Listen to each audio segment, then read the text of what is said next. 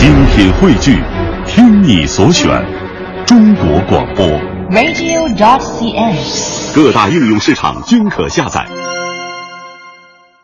文人呢都喜欢喝茶啊，古今中外，在古代也是这样，在这个现代的文人当中也是这样。我们接下来提一位非常著名的文学家鲁迅。鲁迅先生呢，他就个人非常喜欢喝茶，而且有着自己对茶独特的理解。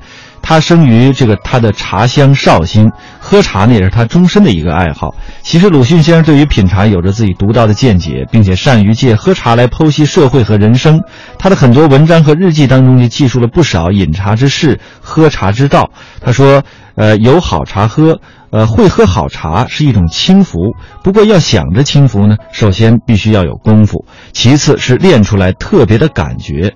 鲁迅在《喝茶》这篇杂文当中说的这段话呢，就很明白的道出了他的喝茶的观念。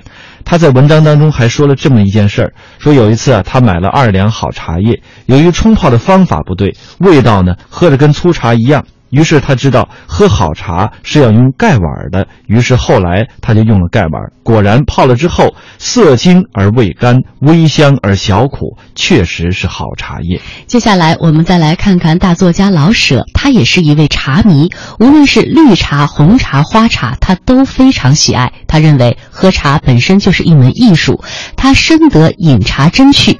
他在文章当中写道。我是地道的中国人，咖啡、可可、啤酒都不是我所喜爱的，我独喜茶。有一杯好茶，我便能万物静观皆自得。老舍生前有一个习惯，就是边写作边品茶，一日三换茶，泡得浓浓的。他以清茶为伴，文思泉涌，创作了饮茶文学的名作《茶馆》，轰动一时。